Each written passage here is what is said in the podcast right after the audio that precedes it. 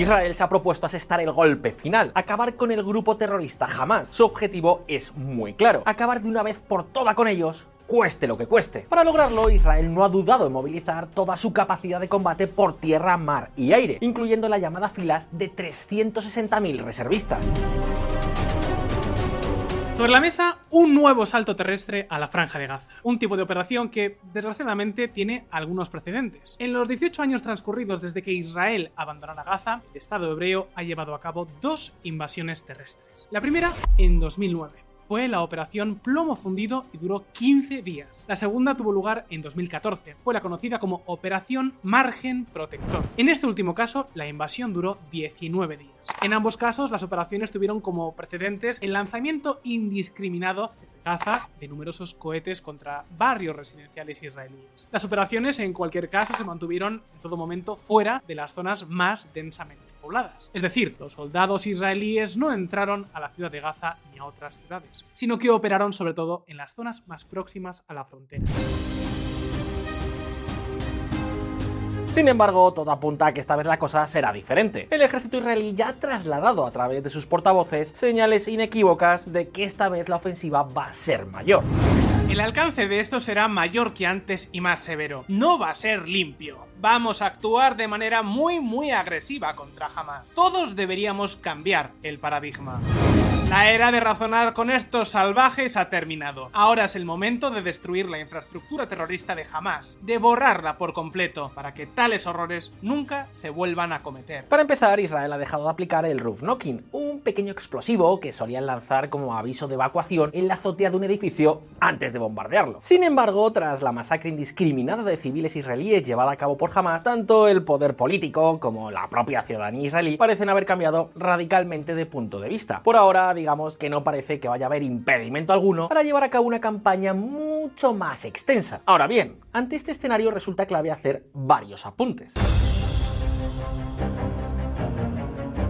El primero es que la Franja de Gaza es una de las zonas más densamente pobladas de todo el planeta, y una campaña militar en el terreno a través de una guerra urbana será extremadamente costosa, tanto en medios como en vidas. Y sí, me estoy refiriendo a ambos bandos. Y por otro lado, no podemos olvidar tampoco que las amenazas que ahora mismo acechan sobre el Estado hebreo no solo proceden de Hamas. Israel, amigos, está en la diana tanto de Irán como particularmente de todos los grupos regionales patrocinados por Teherán. Esto es algo de lo que ya os hemos hablado aquí en VisualPolitik en uno de nuestros últimos vídeos. Y es lo que explica exactamente noticias como esta. Porque, queridos amigos, amigas, más allá de jamás, esta es la auténtica amenaza que ahora se cierne sobre Israel. Estados Unidos enviará un segundo portaaviones al Mediterráneo Oriental. El USS Eisenhower se unirá al USS Ford en la costa de Israel. En este vídeo os vamos a contar con todo detalle de dónde salen estos grupos, dónde operan, quién les financia y qué amenaza suponen realmente para Israel. Empecemos.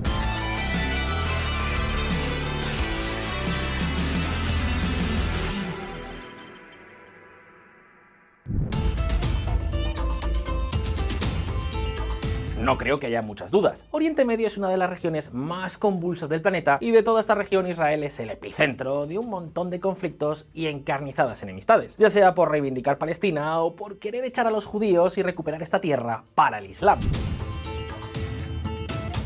Lo que estáis viendo en color rojo son los países o territorios que son activamente hostiles hacia Israel bajo la dirección del régimen islamista de los ayatolás en Irán. Como veis, el Estado hebreo está prácticamente rodeado por norte, sur y este de grupos y estados enemigos. Por el sur, en Gaza, está Hamas y la Yihad Islámica Palestina, dos grupos aliados de Irán que son financiados entrenados y armados por la Guardia Revolucionaria iraní. Por el norte, en Líbano, está Hezbollah, cuyo brazo militar opera sobre todo en la parte de mayoría chií del país. Hablamos de un grupo terrorista extremadamente poderoso, cuya naturaleza le lleva a estar guerra perpetua contra Israel. Al noreste está el régimen de Al-Assad en Siria, un aliado histórico de los ayatolás que es clave para que las armas iraníes lleguen a Hezbollah y para que Teherán pueda amenazar y, llegado el caso, atacar el norte de Israel. Y por último, en Irak podemos encontrar grupos de milicianos chiíes, también bajo control directo de Irán, como la organización Atara o Kataeb Hezbollah, entre otros grupos proiraníes que han logrado una enorme influencia en la política iraquí. Pues bien, todos estos elementos, o al menos la mayor parte de ellos, forman un eje anti-israelí antioccidental conocido como el eje de la resistencia. Ahora bien, dentro de ese eje hay dos actores en especial que son particularmente peligrosos en lo que respecta a su objetivo declarado de aniquilar Israel. Hablamos, por supuesto, de Hamas, a quienes seguramente ya conozcáis bastante bien. Y sobre todo, y por encima de todo, hablamos de Hezbollah, un actor clave en toda esta historia. Un grupo mucho más importante y peligroso para Israel que cualquier formación palestina. Ahora bien, sea como sea, el caso es que hoy por hoy estos dos grupos, jamás, e insisto sobre todo y por encima de todo Hezbollah, suponen la mayor amenaza para el Estado hebreo. ¿Queréis saber por qué y qué capacidades reales tienen? Pues atentos. El Frente Gazatí. Amigos, el frente de Gaza se divide principalmente en dos grupos con poder militar, Hamas y la Yihad Islámica Palestina. La principal diferencia entre ambos grupos es que Hamas, aparte del brazo terrorista, cuenta también con un brazo político, que de hecho, como todos ya sabéis, es el que gobierna en Gaza. La Yihad Islámica Palestina, en cambio, es únicamente un grupo terrorista. Sin embargo, a la hora de la verdad, lo cierto es que ambos grupos están juntos en sus objetivos de combatir contra el Estado hebreo. Fijaos. El líder supremo iraní, Khamenei, recibe a los jefes terroristas de Hamas y la yihad islámica en Teherán. أنا إذا بدي أحسب شو دفعوا الإيرانيين للفلسطينيين عبر 30 سنة أنا أقول لك مليارات الدولارات. يمكن الناس تستغرب. احسبوا شوفوا شو نفق مليارات الدولارات. وفي حين دول عربية لا تدفع آه، 100 دولار. لما أقول 150 مليون دولار سنويا على حماس. اضربهم في 10 سنين قديش بيطلع؟ مليار ونص دولار اضربهم في 20 سنة بيطلع 3 مليار دولار هذا حسبة بسيطة مش أنا اللي ح- حطيتها هاي لحماس فقط ¿Impresionados? Supongo que no demasiado. Pues bien, ahora que ya sabemos cómo se financia Hamas, quién le entrega las armas y quién le entrena a sus militantes, hay unas cuantas preguntas más que tenemos que hacernos. Empezando por la más importante de todas. ¿Qué fuerza militar real? ¿Qué capacidades tienen exactamente? Pues bien, podemos decir que Hamas se ha ido sofisticando en los últimos años. Y es que cuando se fundó en el 87 no era más que un grupo de militantes radicales, desorganizado y muy rudimentario. Una escisión de los hermanos musulmanes. Sin embargo, desde entonces las cosas han cambiado. Y lo cierto es que han cambiado mucho. Hamas, que actualmente cuenta con unos 30.000 militantes regulares en su brazo armado, tiene también una razonable experiencia de combate. Las intervenciones israelíes en Gaza de 2009 y 2014 le han dado al grupo muchísima experiencia. Ahora hablamos de un ejército semiprofesional considerablemente bien dotado, y un buen ejemplo de ello lo tenemos en sus capacidades balísticas. Para que os hagáis una idea, Hamas, con ayuda de Irán, ha aprendido a jugar con el conocido sistema antimisiles israelí, cúpula de hierro, y ha aumentado tanto el número como el alcance de sus cohetes. Por ejemplo, si en 2014 Hamas pudo disparar un número máximo de 4.500 cohetes en 50 días, en los enfrentamientos de 2021, el grupo fue capaz de disparar 4.300 cohetes en apenas semana y media. Es decir, Hamas podría haber multiplicado por 5 sus capacidades balísticas al tiempo que las ha mejorado también con cohetes capaces de llegar fácilmente a ciudades lejanas como Tel Aviv o la mismísima Jerusalén. Además, y esto es importante, Hamas también ha aprendido de la guerra de 2014 a ocultar mucho mejor su infraestructura militar. Infraestructura que hoy por hoy está mayormente bajo tierra, en búnkeres que se localizan bajo hospitales y colegios. Túneles que, por cierto, se han construido en gran medida con los materiales de construcción que la comunidad internacional ha donado para impulsar proyectos de reconstrucción o desarrollo. Cuestión de prioridades, supongo. El caso, amigos, es que estos túneles subterráneos sirven también, además de para esconderse, para importar armas de contrabando desde Egipto. Y si todo esto fuera poco, durante los terribles ataques del pasado 7 de octubre de 2023, Hamas demostró tener una inteligencia razonablemente avanzada, al menos mucho más de lo que se pensaba. Según reportes de analistas militares, Hamas conocía la posición tanto de las cámaras de vigilancia israelíes como de los sensores de movimiento que el Estado hebreo había colocado a lo largo de la frontera. Muchos de estos equipos los pudieron destruir o inutilizar mediante armas de guerra electrónica. Además, también realizaron parte de la incursión de Israel con paracaidistas propulsados por pequeños motores. El gran riesgo al que se enfrentan ahora las fuerzas de defensa de Israel en el combate urbano es que jamás tenga más sorpresas como estas preparadas en las ciudades de Gaza. Sorpresas capaces de convertir una invasión terrestre en un avispero difícil de controlar. Por eso, en este momento, no está claro el alcance que puede tener una incursión militar terrestre en Gaza ni hasta dónde estarían dispuestos a penetrar los israelíes. El riesgo puede llegar a ser muy alto. Pero si todo esto que os estamos contando plantea ya un peligro enorme para Israel, lo cierto es que todavía no hemos visto absolutamente nada. Podéis creerme cuando os digo que si hay algo que preocupe a Israel por encima de todos los demás es Hezbollah. No lo dudéis ni un momento. Sí, vale, puede que jamás sea una organización mucho más activa a la hora de organizar y ejecutar ataques contra el Estado hebreo. Pero amigos, cuando hablamos de Hezbollah, hablamos de capacidades muy pero que muy superiores. Mucho ojo con todo lo que ahora mismo vamos a ver. Atentos. El Game Changer no es palestino.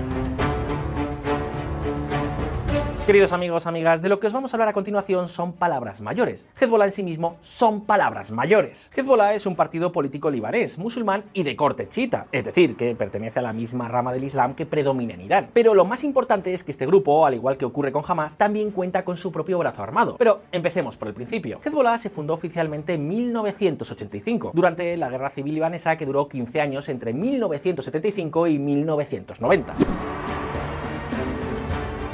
Hezbollah tuvo desde el principio conexiones muy estrechas con Irán. En Teherán vieron a este incipiente grupo de chiitas como una oportunidad para extender su influencia en la zona. Por eso no dudaron en regarles de financiación. De hecho, se dice que hasta el nombre de Hezbollah, que significa Partido de Alá, eligió el mismo Ayatollah Khomeini. Sea como sea, la rama política cuenta con representación parlamentaria y bastante poder local aunque en los últimos años el descontento hacia ellos ha crecido en el Líbano y su peso político ha disminuido. Sin embargo, no ha ocurrido lo mismo con su brazo militar. Desde 1989, cuando el acuerdo de Taif dispuso que Hezbollah fuera la única milicia paramilitar permitida en Líbano, su brazo militar ha adquirido un poder enorme. Y sobre todo tiene hombres, muchísimos hombres. Según su líder Hassan Nasrallah, en 2021, por ejemplo, Hezbollah contaba con unos 100.000 militantes en sus filas. Y aunque algunos análisis de inteligencia internacional rebajan esa cifra a unos 20.000 efectivos regulares y a entre 20 y 30.000 reservistas, en cualquier caso hablamos de la que se considera la fuerza armada no estatal más poderosa de todo el planeta. Tanto es así que se considera que Hezbollah es bastante más poderoso que el propio ejército regular del Líbano. Además, y a diferencia de buena parte del ejército israelí, en este caso sí tienen experiencia de combate terrestre muy reciente. Y es que veréis, sí, los israelíes son muy buenos en operaciones aéreas sin inteligencia, pero no está claro hasta qué punto lo son en las operaciones terrestres. Como mínimo, no tienen tanta experiencia reciente. Hezbollah, en cambio, cuenta a día de hoy con miles y miles de hombres que han combatido junto a las tropas de Bashar al-Assad en Siria. Ojo con este detalle, porque lo cierto es que las tropas de Hezbollah saben perfectamente lo que es luchar en el terreno, y eso, llegado el caso, puede ser una ventaja muy importante. Ahora bien, ¿por qué decimos que Hezbollah es realmente la clave para Israel y en general para la evolución de este conflicto? Pues veréis, básicamente lo decimos porque aquí estamos hablando de un ejército perfectamente equiparable al de muchos países. No hablamos, por tanto, de un mero grupo terrorista que va en jeeps y pickups modificadas en un taller de mala muerte. Para nada. Hezbollah es un grupo que cuenta con armas relativamente avanzadas, como tanques y lanzadores de artillería procedentes sobre todo de Irán y de Rusia. Y ante todo y por encima de todo tiene misiles. Muchísimos misiles y cohetes. Para que os hagáis una idea, según el Centro de Estudios Estratégicos e Internacionales, Hezbollah cuenta con alrededor de 130.000 cohetes y misiles. Sí, sí, no me he liado con el número. 130.000. Una parte de este arsenal está formado por cohetes de artillería tierra-tierra portátiles y no guiados. Sin embargo, también tiene numerosos misiles antiaéreos y antibuque, así como misiles guiados de alcance medio capaces de atacar objetivos concretos muy adentro del territorio israelí. Esto es mucho, muchísimo más que lo que tiene jamás a su disposición, y por eso se considera que si Hezbollah decide a día de hoy entrar en un conflicto armado contra Israel, daño podría ser considerable. Sí, Israel sigue siendo más fuerte, pero el daño podría llegar a ser muy importante. Esto, y no jamás, es precisamente lo que genera muchísima preocupación, no solo en Israel, sino también en países como Estados Unidos y Reino Unido. Y como os decíamos antes, es lo que explica exactamente noticias como estas. Estados Unidos posiciona a 12.000 marineros frente a Israel con un segundo portaaviones. 10 barcos estadounidenses de dos grupos de ataque están destinados a disuadir un conflicto más amplio. Reino Unido envía barcos y aviones al Mediterráneo para apoyar a Israel. Si Hezbollah entrara a gran escala en el conflicto y utilizara su fuerza balística contra Israel, es muy probable que el Estado hebreo necesitará apoyo aéreo y quizás también desde el mar para detener esa ofensiva e intentar limitar los daños. Un apoyo que de momento Estados Unidos y Reino Unido parecen dispuestos a ofrecer. Y digo entrar a gran escala porque lo cierto es que Hezbollah ya ha estado realizando pequeños ataques, ataques de entidad menor, pero que sirven para enviar un mensaje muy pero que muy claro. Estamos aquí, estamos viendo todo lo que hacéis, y como consideremos que os pasáis de la raya, nuestros cohetes se convertirán en una lluvia de fuego contra vosotros. Hezbollah dispara contrapuestos de las FDI y lanza misiles contra un tanque en nuevos enfrentamientos en la frontera con el Líbano. Pero esto ni siquiera es todo. Lo cierto es que Hezbollah no solo es extremadamente peligroso en un conflicto directo con Israel, sino que su amenaza va mucho más allá. Porque sí, al contrario que jamás, Hezbollah es un grupo que ha operado y opera a nivel internacional. De hecho, este grupo ha sido el responsable de numerosos ataques terroristas contra judíos en el extranjero. Es decir, para Hezbollah la guerra no es únicamente contra la existencia del Estado de Israel, sino contra los propios judíos por el mero hecho de existir. ¿Queréis ejemplos? Pues os vamos a dar unos cuantos, y seguro seguro que algunos os suena y mucho. Y es que tanto funcionarios libaneses como la propia inteligencia occidental han culpado a Hezbollah y a grupos subsidiarios de esta formación de llevar a cabo secuestros y ataques suicidas. Por ejemplo, en 1983 Hezbollah cometió un atentado suicida que destruyó el cuartel general de los marines estadounidenses en Beirut. Mató a 241 militares. También realizaron otro atentado contra un cuartel francés que mató a 58 paracaidistas galos y también en ese mismo año otro ataque suicida contra la embajada de Estados Unidos matando a 63 personas. En 1992 Hezbollah atacó la embajada de Israel en Argentina matando a 22 personas e hiriendo a más de 240. En 1994 también en Argentina pusieron coches bomba contra un centro judío de la AMIA en Buenos Aires matando a 80 personas e hiriendo a más de 300. Incluso en Europa y algo más recientemente, Hezbollah hizo explotar un autobús lleno de turistas israelíes en Burgas, Bulgaria, matando a 6 personas y hiriendo a otras 32.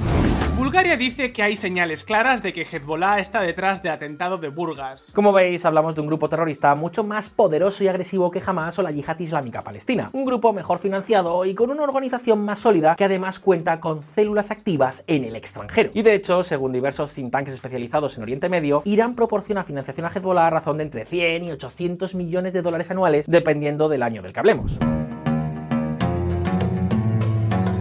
Por todo esto, la entrada de Hezbollah en el conflicto podría significar un cambio radical de la situación, la entrada de más actores, mucha más presión para las fuerzas de defensa israelíes y llegado el caso incluso una posible escalada con Irán actuando directamente. Insisto, lo más probable es que aún así Israel siga siendo mucho más fuerte, pero el problema es que ya estaríamos hablando de algo muy distinto. De una operación de castigo pasaríamos a una auténtica guerra que podría poner en jaque muchos de los logros que la sociedad israelí ha conseguido durante los últimos años. Hablamos, por ejemplo, de muchas más bajas, de la paralización de buena parte de la actividad económica y de muchísimos daños materiales. Esa es hoy por hoy la gran amenaza. Pero queridos amigos, amigas, llegados hasta aquí, el turno es para todos vosotros. ¿Creéis que jamás logrará sobrevivir a esta guerra? ¿Pensáis que Hezbollah terminará entrando en el conflicto con un ataque a gran escala sobre Israel? ¿Cómo pensáis que terminará todo este embrollo. Como siempre, podéis dejarnos vuestras impresiones en los comentarios y abrir debate. Y ahora, si este vídeo os ha resultado interesante, no olvidéis darle al botón de like y suscribiros a Visual Politics si es que aún no lo habéis hecho. Una vez más, muchas gracias por estar ahí, un saludo y hasta la próxima.